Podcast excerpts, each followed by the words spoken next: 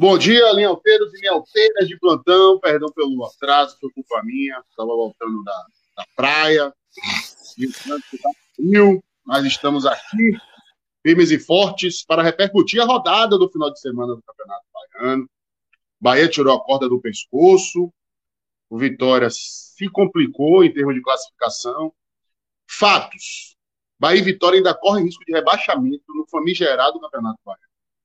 E apenas um pode garantir vaga no mata-mata da semifinal. Nós já temos três times garantidos, a Jacuipense, o Bahia de Feira e o Carcará, que conquistou a sua vaga no final de semana. E o Barcelona, para baixo do Barcelona, que é o primeiro do G4, todo mundo pode ainda se classificar. E, é, contando o Barcelona, e do Vitória para baixo, que é o quinto colocado, todo mundo corre risco de rebaixamento.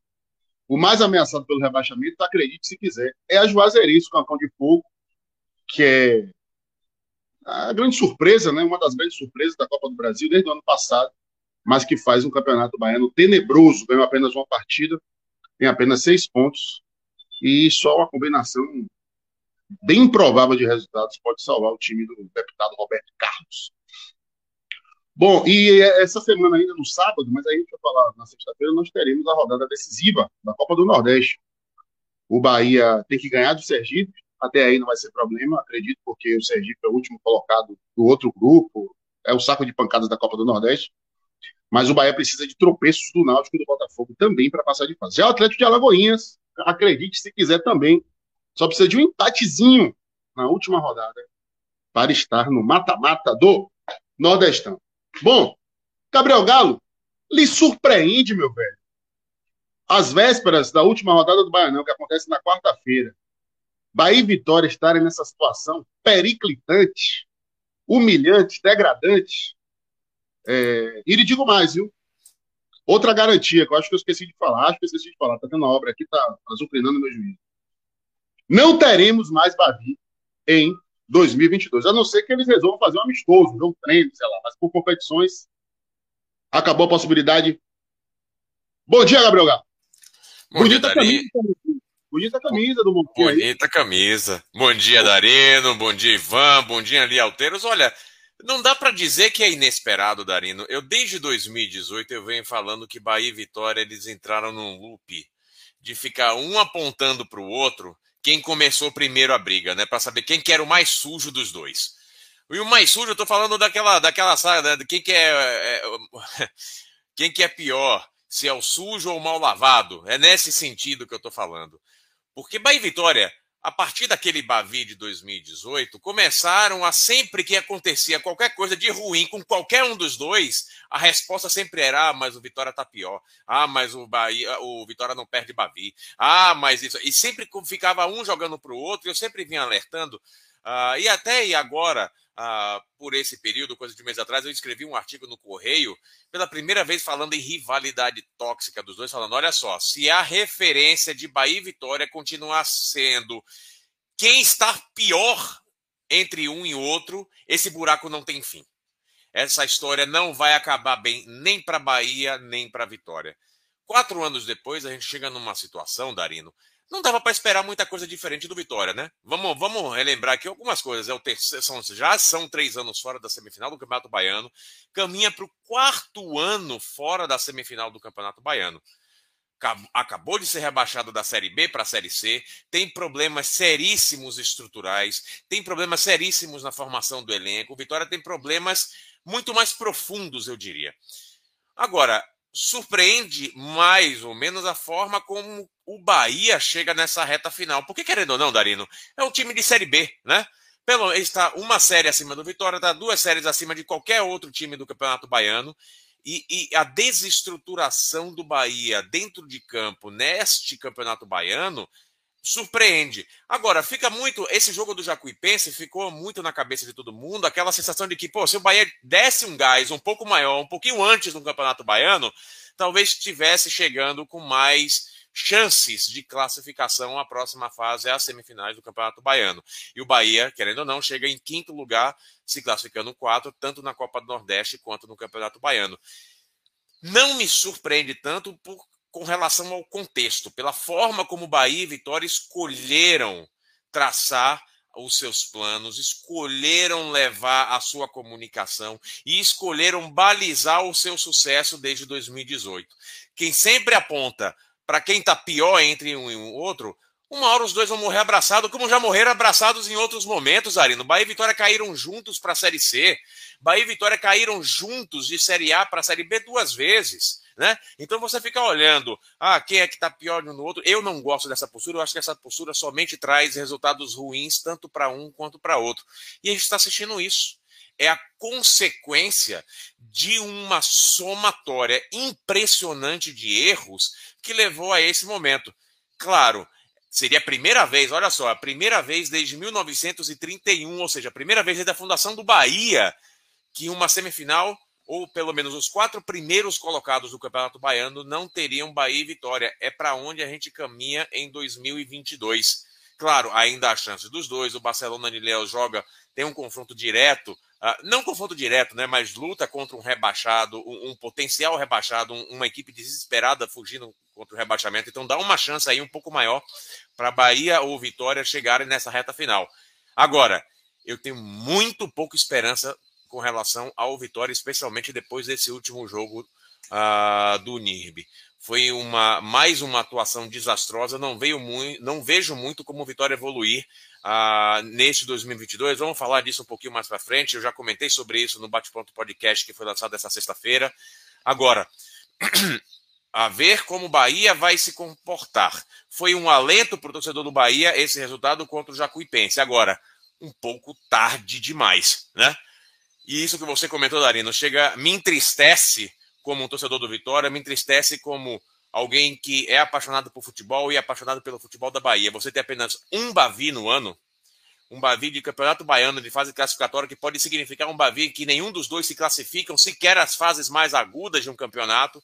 Realmente é uma tristeza por tudo o que representa o Bavi ah, para a história de Salvador e para a história do futebol da Bahia é lamentável e é um sintoma, mais um, de como essa condução patética do futebol baiano tem levado a resultados desastrosos. Perfeito, Galo. É, deixa eu dar só uma passadinha aqui na situação do Campeonato Baiano. Jacuipense, 21 pontos, já está classificada. Bahia de Feira, também, o segundo com 17, já está lá dentro. O Atlético em terceiro com 14, também lá dentro. O Atlético faz um início de temporada extraordinário. Né? Caiu fora na Copa do Brasil com muita dignidade, jogando mais do que o CSA, mas está vivíssimo no Baianão, lutando pelo BI na Copa do Nordeste, uma classificação que seria inédita, né? claro, né? na sua primeira participação na competição regional. Aí vamos lá. O quarto é o Barcelona com 11 pontos. Em quinto tem o Vitória com 10. Em sexto, o Bahia com 9. São os times aí, os principais candidatos a, a, a passar para a próxima fase. Né? É, Mel, Conquista e não tem mais chance de classificação, mas lutam contra o rebaixamento. Esses três têm sete pontos. O último é Juazeirense com seis. É, o Vitória, do Vitória para baixo, ainda há risco matemático de rebaixamento, porque a Unirb pode chegar a 10 pontos. Né? Quer dizer, eu não sei se o Vitória ainda corre risco de rebaixamento, não, porque os três, os três teriam que chegar a 10 pontos. Né? Docimel. É, o Unirb joga com o Juazeirense, Conquista joga com o Bahia, pode ser. O Docimel. É, também, é. O Vitória corre risco de rebaixamento, sim. Então, um risco muito remoto. E o Bahia também. Um risco maior, porque o Bahia tem nove pontos, certo?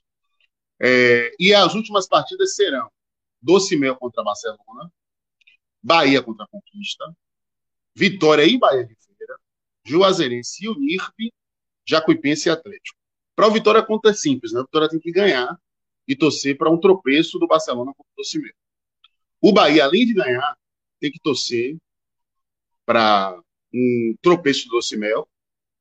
O Docimel iria a 12 pontos. Darino, Darino só corrigindo, o Vitória não tem risco de, de rebaixamento porque por causa dos confrontos diretos, né?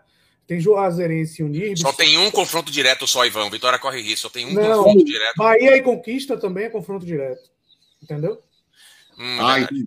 Verdade. É, pro Vitória é. Então, assim, ou é, o Vitória passa, não, não cai. Só passa o Vitória, ou Bahia, ou Vitória da Conquista, ou o NIRB ou Juazeirense. Então, automaticamente, dois hum. passam, dois ficam atrás do Vitória de qualquer forma. Então é isso. O Vitória tem que ganhar e torcer pro Barcelona empatar. O Bahia tem que ganhar e torcer pro Barcelona empatar. E pro Vitória, pelo menos, empatar também. para aí tentar nos critérios de desempate. O Bahia, nesse momento, tem um saldo de gol melhor do que o Barcelona, que é nos dois, e o Vitória, que é zero.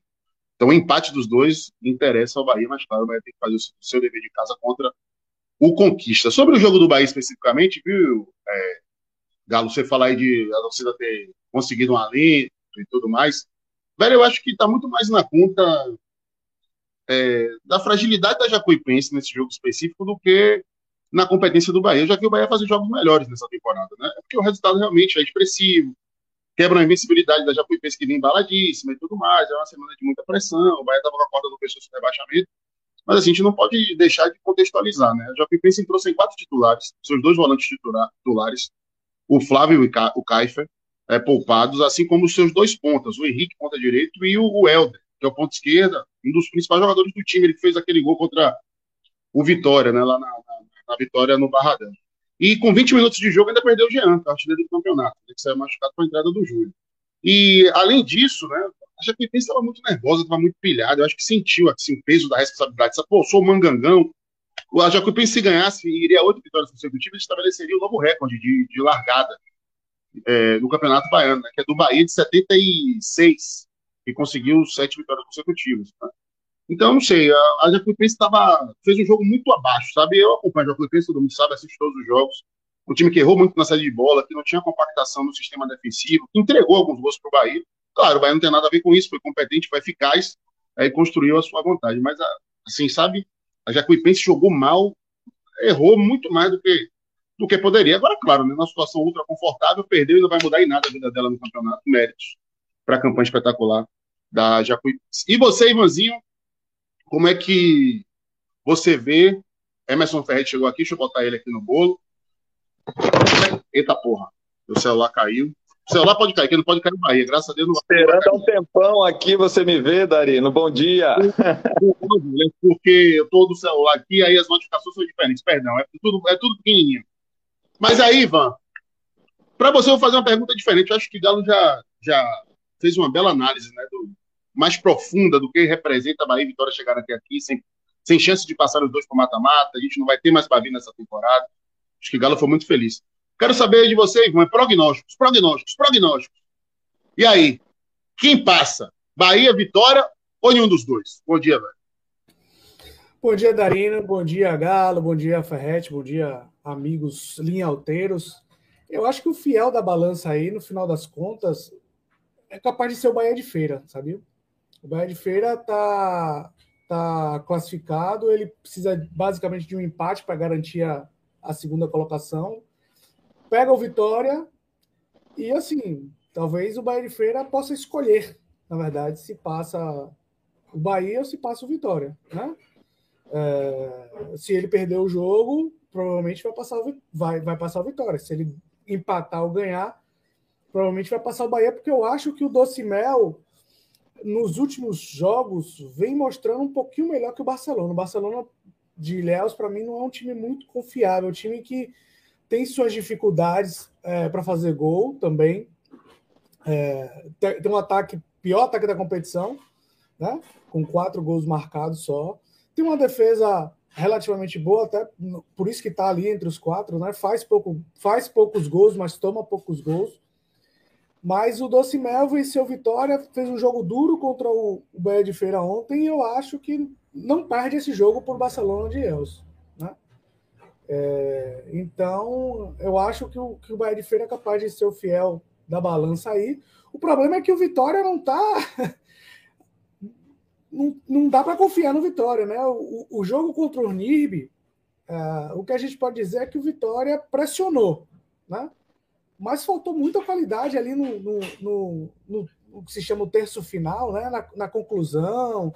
Ah, num, Jadson ainda quando entrou deixou o Alisson Santos na cara do gol uma vez e Alisson Santos perdeu uh, o gol. Alisson Santos, na verdade, teve algumas chances ali no, no final do jogo, mas faltou muita competência para o Vitória para conseguir um resultado melhor.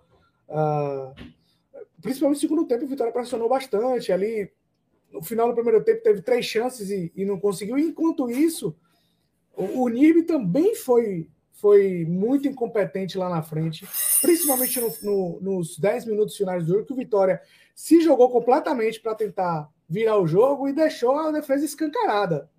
E aí realmente faltou qualidade no Unibe para até fazer o segundo gol. E o Bahia de Feira tem muito mais qualidade do que o Unibe na hora de, de, de marcar, né? Vamos dizer assim. Tanto atrás, marcar efetivamente como defesa, quanto marcar gols. É, então, assim, o, o Bahia de Feira pode ser o fiel da balança, mas do outro lado, você tem um time que demonstrou um, uma extrema incompetência ao longo de sete jogos, do, sete jogos, oito jogos do campeonato, que é o Vitória. É, acho que é, na fase da competência, vamos dizer aí, o Bahia tem um pouco mais de, de, de, força aí de fazer, o, de fazer o seu resultado e contar com o tropeço dos outros. Acho que o time do Bahia é um pouco mais confiável uh, no, no aspecto de fazer o seu resultado do que. Até porque tem um adversário também mais fácil do que o adversário do Vitória. E o jogo entre Docimel e, e, e Barcelona de, de Ilhéus, eu acho que vai primar muito mais pelo equilíbrio. Agora, é, seria o Bahia se classificar seria um prêmio à incompetência do Bahia também, né? Que não, não, que mesmo tendo teoricamente uh, o melhor teoricamente não, na prática, tendo o time mais caro desse campeonato, está aí, chegando na última rodada, com risco de rebaixamento ainda para a Série B do Campeonato, do campeonato Baiano. É, eu gostaria, sinceramente, de ver Bahia e Vitória, Bahia e Vitória fora dessas, dessas semifinais, porque eu acho que demonstraria a incompetência dos dois dentro do Campeonato Baiano. É, mas o futebol é jogado, né? a gente tem. Uh, 11 contra 11, de qualquer forma, dentro de campo. E claro que os dois têm chances aí de, um, de claro, apenas um dos dois passar. E, e na história, vamos dizer assim, no, nos resultados ali, quando a gente buscar o campeonato Bayern de 2022, vai estar que um dos dois passou. Mas em campo, eu acho que nenhum dos dois merece. É, Ivan, eu concordo com você que nenhum dos dois merece. Agora vamos lá, eu tenho alguns interesses afetivos e mercadológicos aí nessa, nesse mata-mata do Campeonato Baiano, né? Logicamente, não quero ignorar aqui e menosprezar a força do interior, né? O interior que foi campeão no ano passado, o interior que vendeu caro os dois últimos títulos que perdeu, é, o Bahia de Feira para o Bahia. A gente lembra né, que o Bahia teve que contar aí com a defesa de pênalti do Anderson para ser campeão. É, no, ano, no, no, ano seguinte, contra o Atlético de Alagoinhas, é, o, Bahia, a, o time principal do Bahia só foi campeão nos pênaltis. Né? Ano passado o Bahia não chegou na final, a final foi completamente do interior, Bahia de Feira e Atlético. Né? E assim, a gente está vendo um movimento muito interessante no futebol do interior da Bahia, que são todas empresas, né? Se formando, se fortalecendo, criando times competitivos, é, colhendo bons resultados também em competições nacionais, a própria ascensão do Atlético na Copa do Nordeste, a Jacuipense que há dois anos conseguiu o seu acesso para a Série C, né, a, a Juazeirense fazendo aí campanhas memoráveis no, no Brasil, mas vamos lá, do ponto de vista mercadológico, eu queria que um dos dois passasse, né? Porque trabalho em rádio, né? Os jogos de Bahia e Vitória, obviamente, dão muito mais audiência, então, assim, eu, eu vou torcer para que algum deles passe, né? Para que o, o, interesse mercadológico nessa, nessa semifinal seja, seja maior. É, e, claro, emocionalmente, eu vou torcer para o Bahia passar, né? Porque, apesar de tudo, de todos os erros, eu não sou aquele tipo de torcedor que, ah, quero que o time se lasque, porque aí vai aumentar a pressão na direção. Não, mas eu sou torcedor eu quero que meu time, mesmo nos trancos e barrancos, ele consiga os resultados e, e traga para mim alegrias, ainda que imerecidas, como o Ivan pontuou muito bem. Agora, eu acho que vai dar Barcelona. Eu acho que o Barcelona vai liquidar o Docimel e eu acho que o Bahia também vai liquidar o Conquista. Eu acho que o Vitória não vai ganhar do Bahia de Feira. Né? Vitória é um time inconsistente, é um time sem alma também. Dado Cavalcante está jogando solto lá, é, até uma, uma, questão que eu quero trazer aqui é a falta com, com o Galo. Eu acho que falta supervisão do trabalho do Cavalcante. Acho que ele está querendo fazer um trabalho autoral no Vitória, de posse de bola, de criação, de modernidade. E o Vitória não tem jogadores para isso, não está num contexto para esse modelo de jogo. E aí eu, eu, acho que falta cobrança lá em cima. Aí a culpa é da omissão de Alex Brasil, um, um diretor de futebol fantasma, que inexplicavelmente foi mantido, apesar do rebaixamento do ano passado que perdeu a muleta, né? Ah, não consigo trabalhar porque eu não tenho autonomia por causa de Paulo Carneiro. E aí, Paulo Carneiro está fora, ele não faz zorra nenhuma. E a culpa maior é de Fábio Mota, que montou esse elenco aí, 14 jogadores. Qual foi o jogador que Fábio Mota trouxe que nesses sete primeiros jogos do Campeonato Baiano a gente possa colocar o selo aprovado, inquestionavelmente, né? Então, enfim, são coisas para a gente discutir daqui a pouquinho, mas acho que não vai passar ninguém, apesar da minha torcida para o Bahia passar primeiramente, depois para o Vitória passar, mas eu acho que vai dar Jacuipense, Bahia de Feira, Atlético e, e, e, Barcelona. E acho que o, o, o Bahia de Feira vai fazer tudo para tirar o Vitória né, do, do, do, campeonato. Ele sabe que aumentam as dificuldades, né? É camisa, é peso. Então eu acho que o Bahia de Feira não vai negligenciar esse jogo, não, como poderia parecer, já que ele já está classificado. Ferrete, eu quero saber de você, duas coisas, né? Já saindo um pouquinho aqui do Campeonato Baiano, mas não totalmente desse nosso primeiro tema de debate. É, primeiro, vou, tem muita gente aqui falando de alguns jogadores né, que surgiram no Campeonato Baiano que poderiam reforçar Bahia e Vitória. Eu acho que Miller e Dionísio do Atlético Alagoinhas cabem perfeitamente em qualquer um dos dois, principalmente no Vitória. Eu também gosto muito do Eldaí, esse ponto esquerda da, da Jacuipense, né? Enfim, acho que tem jogadores aí que Bahia e Vitória deveriam se desarmar dessa soberba que eles têm quando olham para o futebol da Bahia e trazer esses jogadores para experimentar, esses jogadores baratos, né? Jogadores que vão ter comprometimento, a maior chance da carreira deles. Acho que está na hora de quebrar um pouquinho esse ranço nos times da capital, sobretudo na situação que eles estão vivendo hoje, né? De crise financeira, um na Série B, outro na Série C. Eu acho que valeria a pena apostar em alguns destaques do Campeonato Baiano. E outra coisa que eu queria saber de você é o seguinte: o que, é que você achou da contratação do Eduardo Freeland para diretor de futebol do Bahia? Bom dia, Ferret. Bom dia, Darino, Ivan, Galo, bom dia a todos. É... Bom, eu acho que o interior do estado sempre tem que ser visto, tem que ser observado, tem que ser analisado, né? É, é que nos últimos anos, né, o interior também tem sofrido muito. Nossos times do interior são times fracos, né? Talvez justifique um pouco, né? É, nunca mais ter saído alguns atletas diretamente para a dupla Bavi haja visto aí a, a, performance dos nossos times nas competições nacionais. Entram na Série D e muito dificilmente conseguem passar da primeira fase. Então, nossos times do interior, por conta de todo um cenário que já é, podemos dizer assim, até histórico, né, de dificuldades, né, não conseguem montar equipes qualificadas. E então, é, quase não, nunca tem jogadores qualificados ou formam jogadores a ponto de de vir para a dupla Bavi. No, nesse ano, os jogadores que você apontou são os dois, né, principalmente Dionísio e Miller, do Atlético de Alagoinhas, são os dois jogadores que mais têm se destacado. Realmente, é, quando a gente observa, e, e, e, a gente viu muitos jogos do Atlético de Alagoinhas por conta da Copa do Nordeste e, e também do Campeonato Baiano, e de, de, ser o atual campeão baiano, né, que a gente acompanhou, né, eles realmente têm se destacado. Eu acho que vale a pena, sim, é, dar uma observada né, é, e até mesmo trazer, né, porque a gente só vai saber se eles têm condições mesmo de estar num desafio maior, em clubes com uma exigência maior, também trazendo. Né? Pode ser uma solução muito interessante, próxima, barata, né, para a dupla Bavi, né, principalmente o Vitória. Eu acho que o Vitória vai após o Campeonato Baiano, o, principalmente o Vitória, deve trazer alguns jogadores aí é, é, que se destacaram no interior. No Bahia de Feira também tem alguns jogadores interessantes. O Jones é um jogador que tem, tem uma. no Bahia de Feira tem uma experiência muito grande, tem se destacado. Talvez para um clube como Vitória hoje, que vai disputar a Série C, seja um jogador até interessante. Então, eu acho que eles estão observando, sim, né? Com a própria Juazeirense mostrou é, já no jogo de sábado, colocou alguns garotos e para mim ficou bem nítido é, a,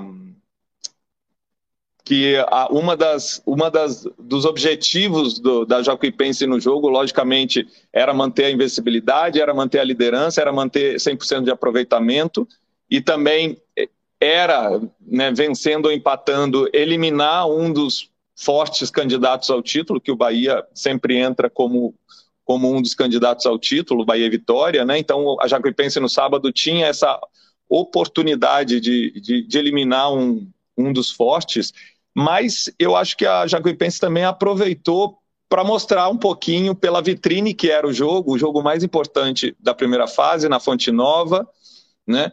É, eu acho que a Jacuipense também aproveitou para mostrar um pouquinho do trabalho que ela faz na divisão de base, que é um clube que notadamente, né, é, se voltou à formação de atletas, tem alguns já espalhados por vários times do, do, do, do futebol brasileiro, e eles aproveitaram para colocar alguns garotos no jogo, justamente para mostrar esses garotos, mostrar o trabalho que está sendo feito, já que era um jogo que se perdesse, né, não, não traria prejuízos maiores em termos de classificação, né, pelo belo trabalho que foi realizado até então. Então a Jacuipense já mostrou e a gente conseguiu ver, né? O próprio Vinícius, meio-campo, jogou o primeiro tempo, que o Rodrigo tirou no intervalo, deu para ver que tem uma boa qualidade. O Robinho também, um atacante muito é, é, técnico, que gosta de ir para cima com personalidade. São jogadores jovens, com 20 anos. Então, são jogadores que podem sim ser observados pela dupla Bavi, né, para poder é, Júlio é, também. Ter trazido Júlio. o Júlio. O Júlio, o Júlio que entrou e fez o gol, ele depois foi substituído no segundo tempo. Ele teve uma participação até discreta, mas ele estava ali no momento. O que, que atacante precisa? Oportunismo, colocação. Quando houve o erro do Bahia, ele estava ali para botar para dentro, né? Então ele fez a parte dele, que é fazer gol.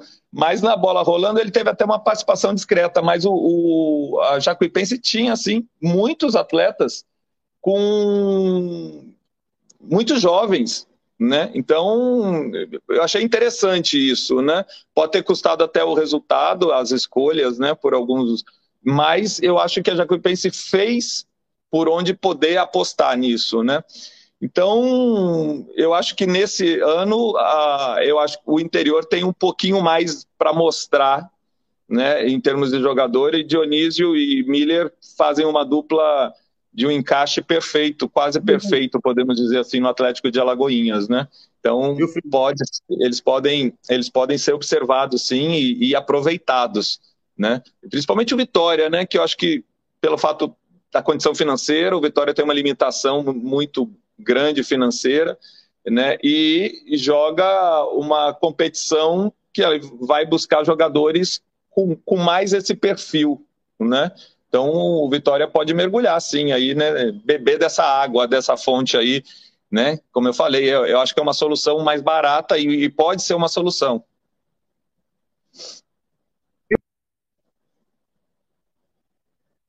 Cadê Darino? Caiu. Darino caiu, o celular caiu. ele, ele... Voltando só para dar a minha opinião em relação à última rodada, é, eu acho que o Bahia está muito vivo, sim, dentro da competição. Meu é, seu... principal... Oi, Darino. Só para finalizar e dando minha opinião em relação à última rodada, eu acho que o, Bahia está muito vivo para quem estava praticamente eliminado, né? E para muita gente já dado como eliminado do Campeonato Baiano, do, da, e com risco de rebaixamento. Eu acho que o Bahia é, é uma possibilidade muito grande de classificar, porque o Barcelona não venceu o Docimel e o Vitória não vencer, é, o Barcelona não venceu o NIR, deixa, deixa eu pescar aqui, o Barcelona não venceu o Docimel e o Vitória não, vence, não venceu o Bahia de Feira, são resultados plausíveis pelo que a gente está vendo na competição. Né? Pode... E se os dois empatarem, o Bahia precisa só vencer um Vitória da Conquista, que é, começou muito mal a competição, e está muito pressionado também. Então, é uma possibilidade real do Bahia estar tá na semifinal.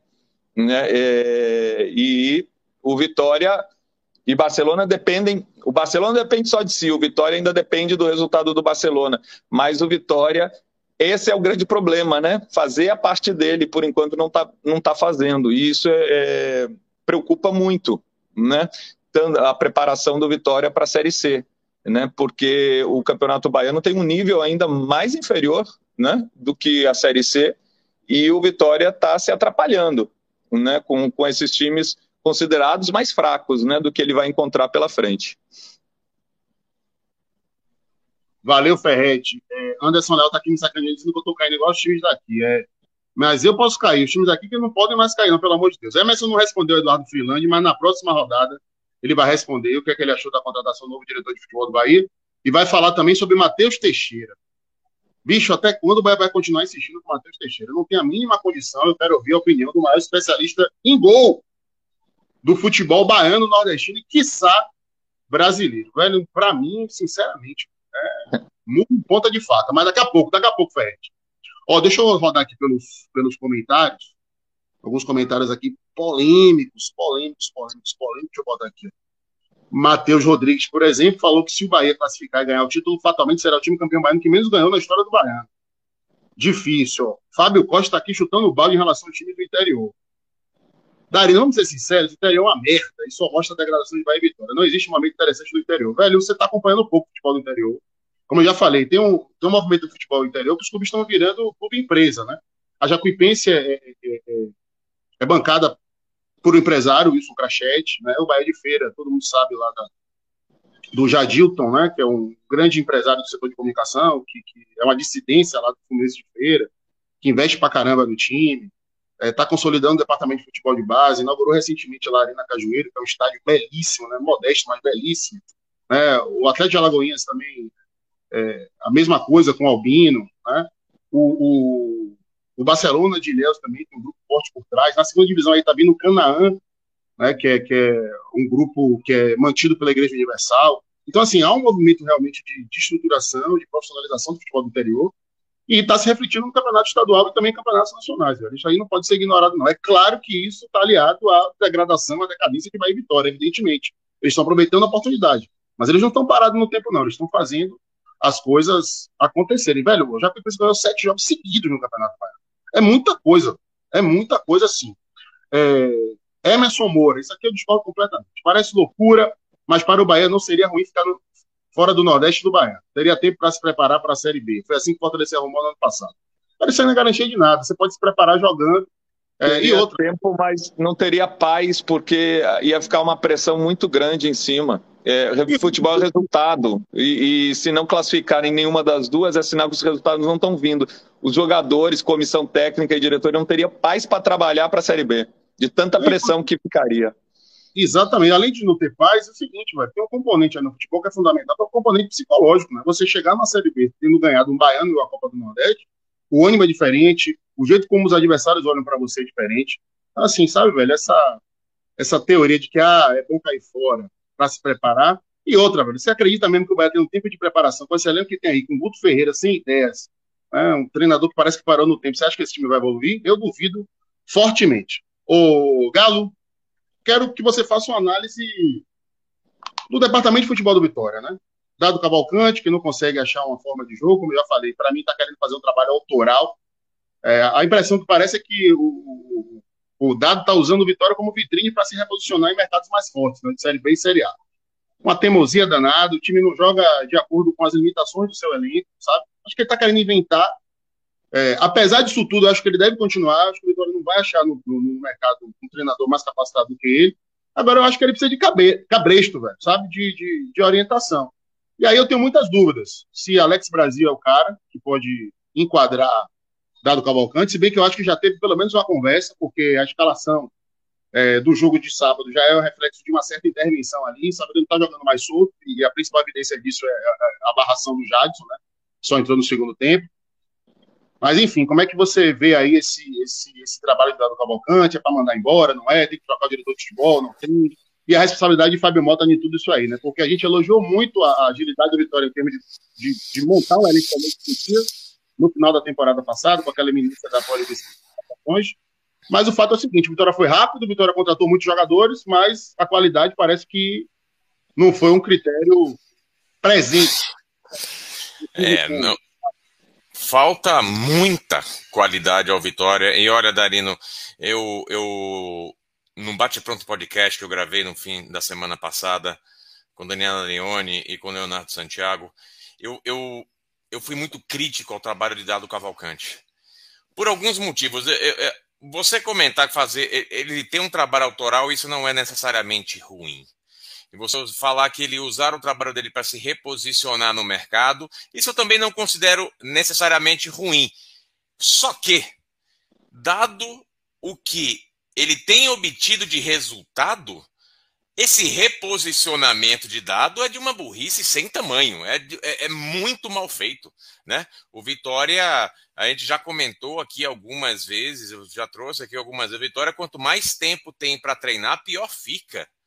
Quando tem as pausas uh, entre um jogo e outro, o Vitória já teve duas pausas prolongadas de quase duas semanas cada uma entre um jogo e outro, e o Vitória volta pior, né? O Vitória percebe-se que é um time que dentro de campo ele não avança, é um time que não evolui. Nesse jogo, nesse último jogo contra o NIRB, já foi um Vitória levemente diferente. É, ficou mais nítido a, a ficou mais nítida a limitação dos jogadores, principalmente dos laterais do Vitória. Né? Ah, o Vitória é um time que conseguia chegar até um pouco mais no terço final do campo, mas a partir dali não evoluía. Tem muito do dedo de dado nessa história toda. E pela coletiva, Darino, que a, a entrevista coletiva dele no pós-jogo, se percebe que dado já não tem mais tanta paciência para fazer um meio de campo e tentar colocar um pouco de água morna aí nessa relação. Uh, ele está perdendo um pouco a, a, a, paciência e talvez isso seja o resultado de perder também um pouco o elenco e na administração desse grupo. Uh, a gente já viu o Jadson no banco, que é alguma coisa que a gente já vinha pedindo, já tinha um bom tempo. Jadson entrou depois, no segundo tempo, conseguiu dar uma dinâmica um pouco melhor para a equipe, mas se percebe que Jadson é um jogador para poucos minutos de jogo não é para ser o titular, pelo menos essa é a impressão que a gente tem no momento. Já foi falado uh, por todo mundo na diretoria do Vitória que o Vitória vai contratar mais jogadores para a Série C, que esse não é o elenco da Série C. E aí me surgem muitas dúvidas, Darino, porque, olha, eu não acho muito inteligente você contratar de baseada para o Campeonato Baiano e depois rescindir um monte de contrato com multa e que mais uma porrada de custos financeiros envolvidos nisso e depois voltar para a Série C trazer mais uma baseada de jogadores que não foram testados ainda nessa situação, né? Me parece estrategicamente muito equivocado por parte da diretoria do Vitória. E aqui vamos fazer uma coisa. Por mais que Paulo Carneiro já tenha ido embora, e graças a Deus ele já não faz mais parte de absolutamente nada do Vitória hoje em dia, a gestão de Fábio Mota até o momento no futebol, ela é muito ruim. E tem impactos, e tem outras coisas acontecendo no Vitória, Darino, que não tem ganhado tanta visibilidade, mas que levam a um caminho estranho por parte de Fábio Mota. Fábio Mota destituiu alguns conselhos no Vitória. Fábio Mota ele tem a, a, agido ativamente para barrar as AGS que desde o período de Paulo Carneiro já vinham sendo adiadas e continuam sendo adiadas agora com Fábio Mota. Fábio Mota foi o fiador de Paulo Carneiro durante boa parte do mandato de Paulo Carneiro. Há problemas seríssimos acontecendo dentro da estrutura do Vitória hoje em dia e se mantém. A diferença principal é os salários estão em dia. Isso pelo menos está levando um pouco mais de tranquilidade para dentro de campo, só que os resultados não estão vindo. Não dá para falar de um ponto isolado, porque é muito acúmulo de incompetência dentro do Vitória de contextos que levam a trabalhos ruins. Fábio Mota tem um, tem um papel primordial nessa situação em que o Vitória se encontra hoje em dia. Dado Cavalcante, para mim, é o principal uh, entrave na forma como o Vitória tem de jogar. E quando você traz uma baseada de jogador mais ou menos, Darino, eles não vão conseguir prosperar tanto. A gente está vendo isso dentro de campo. Eu entendo que, dado hoje, neste momento, nessa situação, uh, nenhum outro treinador teve tanto tempo para treinar, teve um contexto em que os salários estavam em dia, havia mais um, um, pouco mais de tranquilidade dentro de campo e os resultados nunca foram, mesmo nos outros anos, tão ruins quanto estes que Dado tem mostrado. Tem um problema sério ali na condução e na gestão de dado, e isso precisa ser revisto, na minha cabeça, ser revisto urgentemente. E pela entrevista coletiva dele no jogo de sábado, eu acredito que já há uma, uma, uma ruptura grande entre Dado e o elenco. Na minha cabeça, a Vitória já deveria começar a buscar sim alternativas para retomar o trabalho para a Série C. Porque se esse é o contexto, o salário está em dia, tem jogadores lá, pelo menos, né? Uh, tem muita gente lá dentro, vamos questionar a, a qualidade, justo, mas tem os jogadores lá dentro tem salários em dia, tem tempo para treinar e o Vitória não evolui. E isso é trabalho exclusivamente de dado. É ele que tem que ser essa pessoa para dar coesão para o time. O Vitória não tem o mínimo para poder sequer passar de fase no Campeonato Baiano. Quiçá numa Série C, que vai ser. Por muita gente fala, não, é um campeonato mais fraco. A Série C é um campeonato dificílimo de se passar. É um campeonato dificílimo de se avançar. E nesse cenário, hoje, eu não consigo vislumbrar um Vitória com sequer remotas chances de avançar nessa Série C, viu, Darino? Beleza, Galo. Deixa eu mandar um salve aqui para Hilton Leite. Linha alta de volta, essa galera é muito foda, parabéns. Oh, é, parabéns também. Paredão, Ivan e Carinho. Deixem de sacanagem com o Galinho em BBMP. Deve, deve, ter, sido, deve ter sido o corretor. o corretor, Darino virou carinho. Darino virou... mas, mas aí o cara tem moral, pode me chamar de carinho. É melhor me chamar, me chamar de Girino, Tamarino, Dalírio, né? Tantas outras coisas que eu ouço. Obrigado, Rio. Tá aí, o Superchat também tá de volta, viu, galera? Cinco conto aqui já vai ajudar. Divide aqui por quatro. Não sei o que é que dá para comprar com um real nesse país desgraçado que a gente tá. Mas, enfim, é de real em real a gente, quem sabe, consegue comprar um litro de gasolina. Um litro só, um litro. Falei um litro. Deixa eu registrar aqui a presença do Canto Rubro Negro. Não sei quem é. Que, que... Acho é que Leonardo Santiago. É, Leonardo é Santiago, é, Léo. Leonardo Santiago. Só ele que administra, né? Então, aliás, Léo bateu essa semana aí 10 mil inscritos. Parabéns, viu, Léo? Trabalho sensacional que ele está levando aí à frente do Canto Rubro Negro. O site dedicado exclusivamente para a cobertura do Leão da Barra. E Galo já disse, já, dado, o Galo já deu a letra, viu? Quarta-feira não classificou para o mata-mata do Baiano. Bye bye, dado Cavalcante. Eu ainda insistiria em dado, viu? É, Galo, eu acho que dado com supervisão pode render alguma coisa. Não pode ficar jogando solto do jeito que ele está jogando. Eu, eu, eu iria no direito do futebol. Alex, o que, é que, Alex Brasil, que, é que Alex Brasil fez para se manter diretor de futebol do Vitória? Não, aí ele nem aparece, né? Ele nem aparece, ele não dá notícia, ele não dá entrevista, ninguém ouve falar de Alex Brasil. Então não, não, não tem não tem muito o que se comentar do trabalho dele e pelos nomes que ele trouxe já fica evidente que falta qualidade ali no, na prospecção do trabalho. Esse comentário de, de, de Léo é pertinente? Porque... Deixa, eu ler, deixa eu ler primeiro. O trabalho ah. de Dado, em geral, é ruim. Porém, diferente dos jogos contra a Conquista do Cimel e Falcon, no sábado foi muito nítida a falta de qualidade do elenco. Muito mais individual, mas no geral é ruim. Ou seja, uma defesa aí do trabalho de dado no Volcante Galo. É, agora, é, é, vou fazer só mais um comentário adicional, o Darino. O NIRB está na zona de rebaixamento do Campeonato Baiano. Você vai falar que o Vitória melhorou coletivamente contra um time um potencial rebaixado no Campeonato Baiano, isso diz muito pouco sobre o trabalho de dado. E veja bem, o Vitória não ganhou a partida. Isso é importante de ser ressaltado. O Vitória não ganhou a partida e saiu atrás no placar mais uma vez. É muito difícil falar. Eu concordo quando ele falou Vitória avançou, chegou muito mais um terço final do campo. É verdade, isso, isso de fato aconteceu.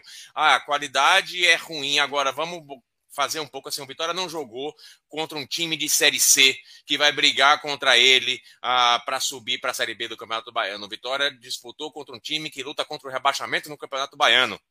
O Vitória lutou contra um time que não tem divisão no Campeonato Brasileiro. Se mesmo nesse cenário o Vitória tem, ah, consegue chegar no terço final e não consegue produzir, não consegue fazer gol e não consegue vencer o jogo, olha, vamos colocar isso um pouco, né, essa questão em perspectiva aqui, Darino. É péssimo o resultado e não dá para falar de uma evolução coletiva se o resultado não vem. O Vitória precisa ganhar jogos. Se esse comentário fosse no jogo contra o Jacuipense, contra o Bahia de Feira, ok, eu, eu, eu, entenderia completamente. Contra um Atlético de Alagoinhas, contra um time mais bem estruturado, eu entenderia. Agora, contra um time completamente desorganizado contra, como o NIRB, ter um pouco mais de consistência tática já é o mínimo esperado. Não conseguir vencer o jogo jogo, aí, meu amigo, não é só botar na conta dos jogadores, não. Tem muito dedo de dado nessa história, assim. Beleza. Agradecer aqui, ó, vários comentários chegando. É... É, o Thiago Wilson está aqui dizendo que defendendo a contratação de Dionísio pelo Bahia ou pelo Vitória. É, Emerson Moura está dizendo aqui que Guto não teve tempo ainda para treinar o time, é, que futebol não é mágica. Tenilson está dizendo que mora lá em Tívios e que já está se programando para ver Ituano e Bahia, mas está morrendo de medo. Eu também tô, viu, velho? Até porque em Itu o fumo tende a ser grande, viu? é, que mais aqui? É... Igor Santos fala aqui, Paulo Ovelha ter barrado o Guilherme Rende no Bahia foi uma das melhores coisas que ele fez. Belitani já ia gastar milhões de jogador comum, como sempre. Perfeito, viu, Igor? Que Rende estava no, no, no banco de reservas para o meio de campo reserva da Jacuipense. E quando teve substituição, o Fábio Bahia saiu, ele não entrou, viu? E de fato, foi um grande favor que Paulo Carneiro fez para o Bahia, tá certo? Tem gente aqui dizendo que o Campeonato Baiano não, não deveria ser levado em conta. Imagine, velho, nesse, nesse parâmetro do Campeonato Baiano, Bahia e Vitória não estão conseguindo ter competitividade, né? Imagine. É, Léo tá aqui dizendo que os laterais tiraram o dia para errar, inacreditável. Aliás, os laterais do Vitória estão tirando o ano para errar, né? Estão tirando ano para errar. Tem falado para errar. Mas vamos não, lá, vamos. É que o lateral vamos... direito do Vitória, Darino, jogou... aquele ali jogou pedra na cruz. que foi aquele jogo desse rapaz né, no sábado? Foi impressionante. Eram erros assim assim, tecnicamente, erros mais do que amadores. Nem na várzea esse camarada jogaria o que ele jogou no sábado. Inacreditável. Superchat, 3 reais de anti-estado. Vixe, Maria. O Alagoinhas é a segunda força da Bahia. Fato, boa. E é Hilton aqui completou com mais dois reais para completar um litro. Um litro. Não, esse time vai te passar. Não completou, não, do 5,27. Não, não, não dá um litro, não. Tem, aqui, em São Paulo, aqui em São Paulo ainda compra um litro. Aqui em São Paulo ainda compra um litro. Tem lugares no interior da Bahia, eu acho que lá na região oeste, se eu não me engano, que a gasolina já bateu R$ 8,30. O oh. Ivan, Ivan Dias Marques, ó, vamos, vamos acelerar aqui, senão não vai ter gente falar de tudo. Eduardo Filante, novo diretor de futebol do Bahia, o que, é que você achou? Emerson Ferretti ainda hoje vai falar sobre a situação do gol do Bahia. Matheus Teixeira falhou de novo, para variar. Darinho, só, só para comentar aqui o que antes Estado falou, ele falou o Alagoinhas é a segunda força da Bahia. Imagino que ele esteja falando do, do Atlético, mas eu estava até visualizando que o, a Unirb também é de Alagoinhas. E como Alagoinhas. Tá...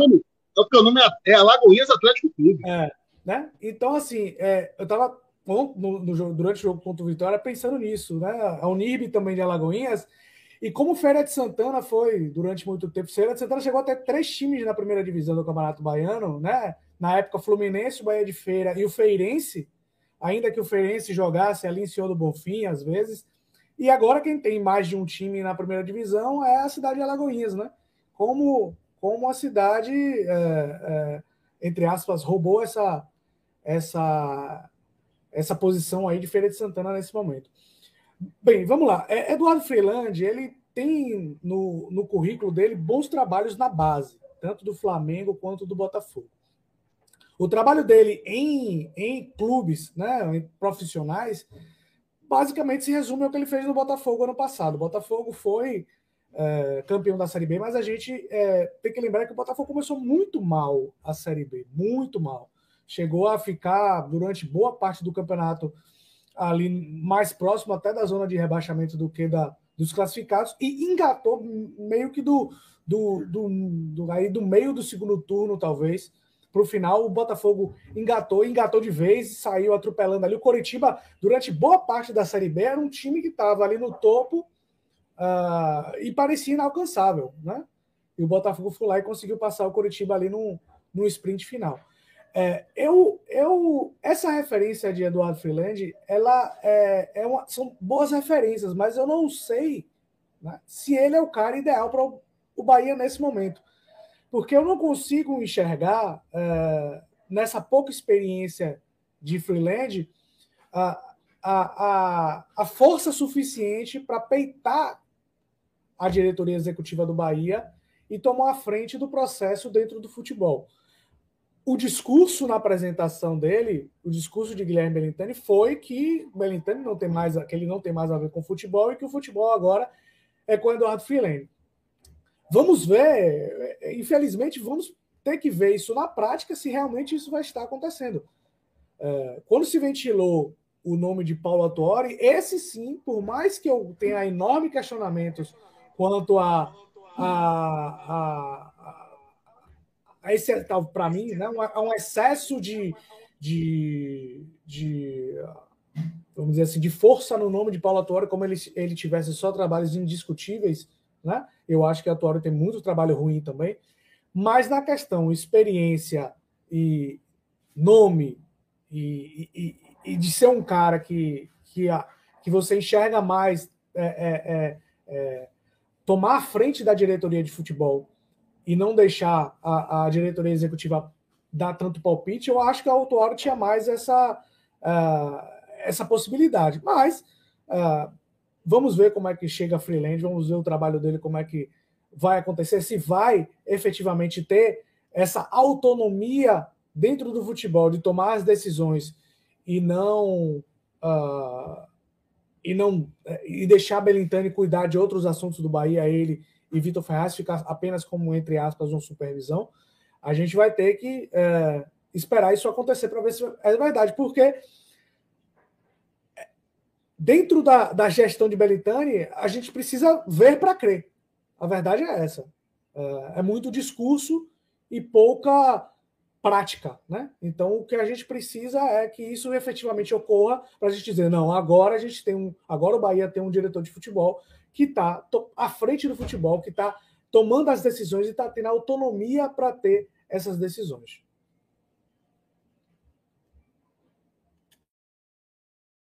Tá no mundo, Darino, tá no mundo. Desculpa. Perfeito, Ivanzinho. Assina embaixo na sua Deixa eu mandar um abraço para Jabuti Descalço. Tá precisando de ânimo diário. Um abraço a ele. Obrigado, meu irmão, pela moral. É, e um abraço também para Lourdes Sena, minha mãe, ao vivo de João Pessoa. Obrigado, mamãe. Quero mandar também um beijão para Cássio Cardoso, um dos fundadores do Linha Alto que está aniversariando hoje, essa grande referência. Parabéns para Cássio da Crônica Esportiva Baiana, o cara que está arrebentando lá na Rádio Sociedade, um monte de canal do YouTube aí que eu não sei quais são, agora é companheiro de Emerson Ferretti nos comentários da TV Aratives, no Nordestão. Olha, é, Ivan, eu assino embaixo de tudo que você falou. Acho que o futebol do Bahia precisa de um choque de gestão e eu não vejo tamanho para o Eduardo Freeland fazer isso. Eu acho que o perfil dele, inclusive, é um perfil que sugere que o Benitante vai continuar tendo a, a, influência e forte influência no departamento de futebol do Bahia, apesar do, do do discurso dele tentar nos convencer do contrário. Eu acho que falta cancha, né? Um ano bem sucedido, mas é só um ano, não, não dá para o cara vivenciar tudo, né? E o Bahia é um clube que eu acho que é diferente do Botafogo, porque o Bahia está com um vício arraigado, sabe? Aquele bunda molinho que tanto fácil, esse comportamento indolente que se reflete em campo. É, não, não, não, acho que seja o cara com um perfil adequado para meter o pé na porta e começar realmente a reorganizar as coisas enquadrar, por exemplo, eventualmente alguns jogadores, e o técnico Guto Ferreira também que está precisando né, de, de, de, uma supervisão mais forte. E eu acho que a contratação do Finlândia evidencia o quanto o projeto esportivo Berentânia é um processo fracassado, sem critério, né, porque, como você falou, Ivan, você mirar no, no, no Paulo Tuori e trazer lá do Finlândia mostra que, sabe, você não sabe o que você está fazendo, você está perdido. Você está apostando para ver se a solução mágica vem do céu. Tomara que eu esteja redondamente equivocado, mas a contratação do Finlândia realmente não me empolgou, me causa muito mais dúvidas e questionamentos do que certeza. Por hora que eu ia perguntar para Emerson Ferretti sobre o Matheus Bahia, o cara se picou. Deixa eu passar aqui então pelos. Ele levantou pelos... o dedo para falar e acho que apertou o botão errado no celular. Pelos comentários aqui. Fabrício Lima, desde sério, eu sempre acho que o Bahia procura mais um fiador para empréstimo do que diretor de futebol. De fato, velho, de fato. É difícil, difícil é isso, Dani. Eu, eu, não enxergo, por exemplo, o Freeland chegando assim e dizendo, Belintani, você não vai mais entrar no vestiário, sabe? Eu não, não consigo, eu não consigo enxergar isso nesse momento. Chegar assim, ó, chamar Guto e falar, Guto, por que esse esquema tático? Não é? Por que não outro? Por que, que fulaninho não está sendo utilizado? Por que não dá mais oportunidade para o menino que está chegando aqui na base, se resiste, por exemplo? Estou aqui só uma hipótese, sabe? Eu não vejo peso nisso, sabe? Para dizer assim, ó, tá tudo errado aqui, vamos mudar. Não acho. Eu acho que é um cara de muito mais de composição. Aliás, né, o Bahia tem dificuldades de ser assertivo no mercado nesses cargos de direção e está apostando sempre, Ivan, no mesmo perfil, né? É, gente que parece que parece que o Bahia é um laboratório para concluir o processo de formação de certos profissionais. Né? Trouxe o Ricardo Drubski para aqui para o ano passado, cara que era que nunca tinha sido gerente de porra nenhuma, era supervisor. Lucas, Lucas Drubski. Lucas Drubski, é o nome dele. É, então, assim, o cara também que não tinha experiência. O outro também, o, o, o, o Chavari, né, também só tinha trabalhado com base, praticamente a carreira inteira. E aí veio aqui pro Bahia. Parece que o Bahia pensa os caras assim, não, aqui processo final do seu estádio para virar um exército de futebol. Deixa né? eu dizer, a primeira decisão de Freeland que parece aqui, é, segundo o nosso querido Ulisses Gama, no Bahia Notícias, Oscar Ruiz voltou a treinar com o grupo principal. Imagine, imagine. Estamos lenhados, estamos lenhados. Mas por exemplo, e ainda nessa linha que eu estou falando, Ivan, o próprio João Paulo, né? Foi auxiliar técnico, treinador interino a vida inteira e chega no Bahia para ser gerente de futebol. Eu não entendo, velho. A dificuldade? E sabe o que é que parece? Pô, não vou trazer um cara fortão aqui, não, porque senão eu vou parar de ter gerência no futebol. Parece que Belitani procura essa segurança, entendeu? Ele tá, e, e outra, ele, ele, assume publicamente que ele está equivocado, que ele errou pra caramba, que o Bahia se afundou por conta dele, mas nas atitudes práticas ele mostra que não quer largar o osso. Entendeu? É...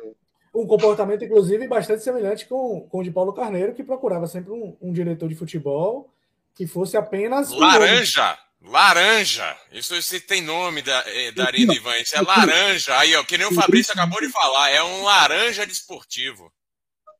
Robson Cavalcante, Darino vai falar de SAP, ah, velho. Hoje não, tem pouco tempo, viu? Mas na sexta-feira pode ser. Eu tô tentando para essa semana. Irlan Simon já confirmou que vem aqui por alta. Só que ele está aí atarefado com a tese, eu acho que é de doutorado dele. Ele, inclusive, está aqui em Salvador. Irlan Simões, para quem não sabe, é um dos maiores especialistas em, em, em SAF, em, em, clube empresa, né? tem um livro consagrado, participa semanalmente lá do Redação Sport TV no Sport TV. Já confirmou que vem aqui, já confirmou que vai na Rádio Sociedade. O problema dele é a agenda, para a gente falar mais sobre SAF aqui, tanto no Linha Alta quanto lá no, no Esporte Mais. Mas acredito, viu, aliás, meus companheiros de bancada, por favor, fiquem atentos, porque a qualquer momento pode sair essa live aí com o Irlan Simões e seria importantíssimo a gente ter o nosso time completo. Ó, Emerson Ferretti voltou. Ué, voltou sem câmera? Ah, não, agora voltou. Voltou Ferretti! Meu Ferretti. Tranquilo, ó, nosso tempo é curto, nosso tempo urge, então eu queria que você desse uma palhinha aí rápida, objetiva sobre Eduardo Freeland e sobre a situação de Matheus Teixeira no Bahia. Você tem quatro minutos. Aliás, três minutos e 40 segundos.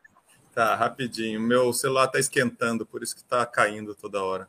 Mas vamos lá. Eu acho, eu vou trazer um contraponto em relação ao Freeland, é, porque você, eu, assim, tudo que vocês falaram faz sentido, né, em relação a pouca experiência, né, a, a, a, talvez a capacidade dele peitar a diretoria, se impor, faz sentido tudo. Mas eu trago o contraponto, né?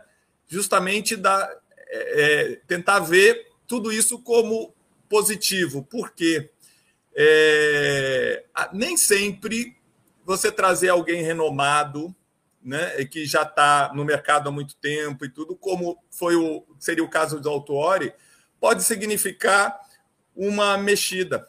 Essa pessoa, esse profissional, pode estar tá já no mercado porque já desgastado, ele pode estar no mercado já sem muita ambição, sem muita motivação, né? É... E quando você traz uma pessoa nova que está querendo crescer, é, a gente fala muito, está com fome, pode sair daí uma surpresa, porque ele está querendo fazer um trabalho. Eu acho que é o caso do Freeland. Ele está aparecendo agora, ele está tendo uma oportunidade nova, já fez um puta trabalho, puta trabalho, já, já fez um trabalho que trouxe resultado no Botafogo, porque a gente não, a gente não consegue é, trazer é, a, a, responsabilidade só, só dele, né? Ele fez o Botafogo subir, né? Mas fez um trabalho que está no currículo e ele trouxe resultado para o Botafogo. Então, eu acho que ele pode surpreender fazendo um, um bom trabalho, principalmente por essa vontade que ele está de crescer no mercado. E eu vou trazer um exemplo concreto. O Bahia trouxe Mano Menezes, que é um treinador consagrado, treinador de seleção brasileira, treinador que conhece, treinador que já fez multicampeão e deu no que deu. Mas era um cara que já estava sem tesão, sem motivação, encarou a vinda para o Bahia como talvez um, um, passo atrás na carreira, porque ele treinou os clubes tops, teve na seleção brasileira, aí pô, tem que ir para o Bahia, para o Nordeste, ainda existe isso. Né? Então, talvez Paulo, Paulo Autuori viria dessa mesma forma. Eu vou lá emprestar meu prestígio ao Bahia. E aí o Bahia não está precisando de, de, profissional dessa forma. Né? Ele está precisando de profissional que venha e trabalhe e dê resultado. E o Freeland está vendo a oportunidade de trabalhar no Bahia como uma excelente oportunidade. Então, isso me faz pensar que pode dar certo. É, e vou trazer um outro fato concreto que aconteceu comigo no Ipiranga. É, eu, eu, as pessoas vinham, né? É, eu, uma vez, certa vez, me procurou um, um recém-formado em marketing, sem experiência nenhuma no futebol, mas com muita vontade de trabalhar dentro de um clube de futebol. E eu disse: vem cá, vamos lá. A gente está precisando de gente e não tem dinheiro. Você aceita? Beleza, vem nos ajudar. Esse cara foi para dentro do Ipiranga e trabalhou e fez coisas maravilhosas no marketing do clube, sem dinheiro, sem nada. Por quê? Porque ele estava cheio de tesão para mostrar o trabalho dele. Ele, ele estudava, ele ia atrás. Então, talvez o Freeland possa surpreender pelo, pelo, pela motivação de crescer na carreira, que já não que o Autori já não tem mais. O Autori já está consagrado, está milionário. Não está precisando de dinheiro, não está precisando crescer, não está precisando provar mais nada para ninguém. O Freeland está. Está querendo tudo isso. Então pode ser aí um, um, um, um, contraponto aí a tudo que vocês falaram, que faz sentido. Certo? É, em relação ao Matheus Teixeira, eu sempre falo que o goleiro é, é uma posição que precisa passar tranquilidade e segurança para o restante do, do, do, do, time e para a torcida. Matheus Teixeira não está, é, nos últimos jogos, passando isso. É, eu sempre falo também que assim erros vão acontecer, todo mundo erra, eu mesmo errei muito no Bahia, mas o que precisa acontecer é o seguinte: primeiro, esses erros não podem ser em todos os jogos, numa sequência.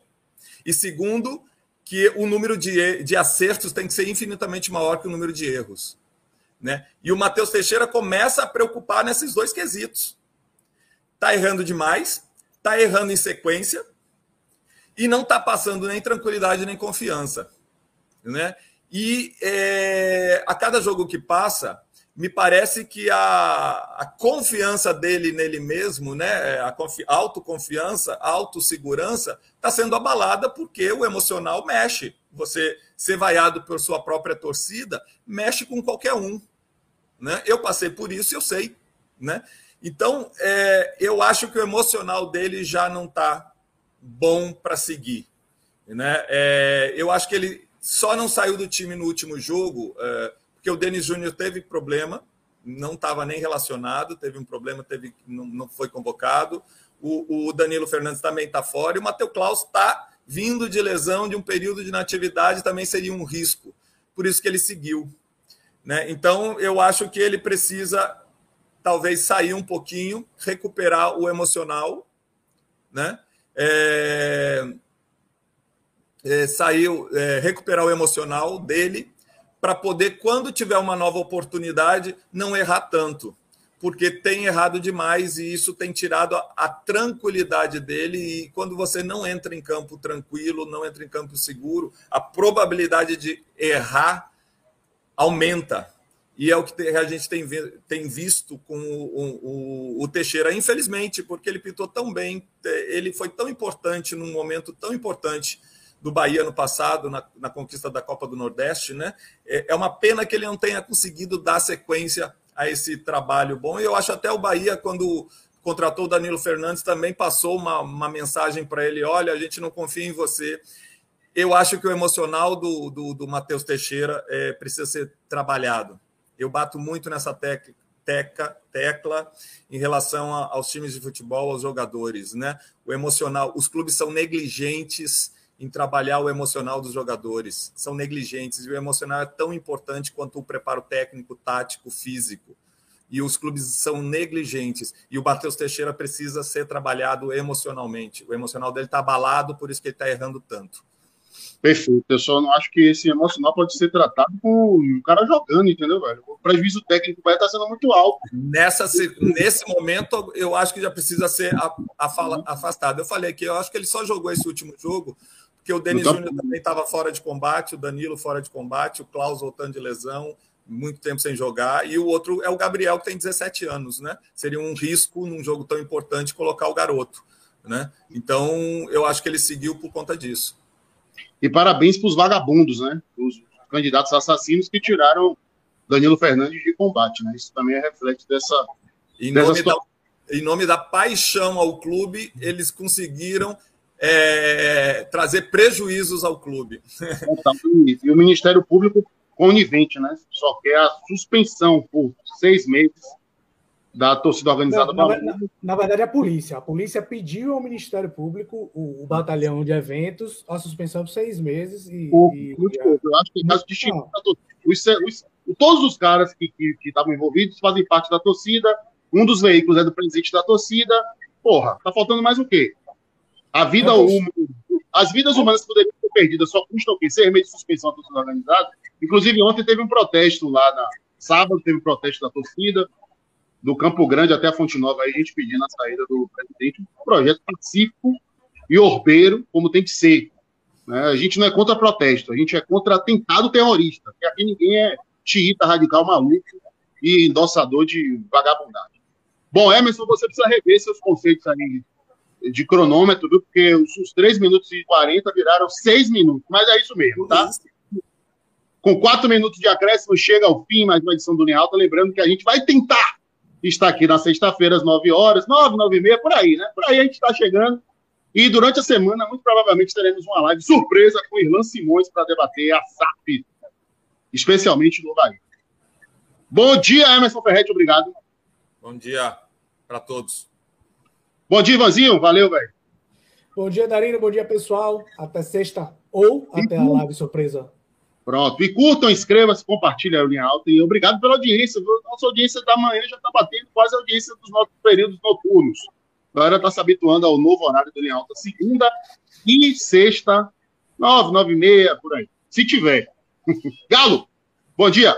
Bom dia, Dadá. Bom dia, Emerson. Bom dia, Ivan. Bom dia, no... todo mundo que acompanha aqui o Linha Alta. E eu tô salivando para essa conversa com o Irlan Simões. Bora, bora, bora, bora. Beijo. Fui. Obrigado.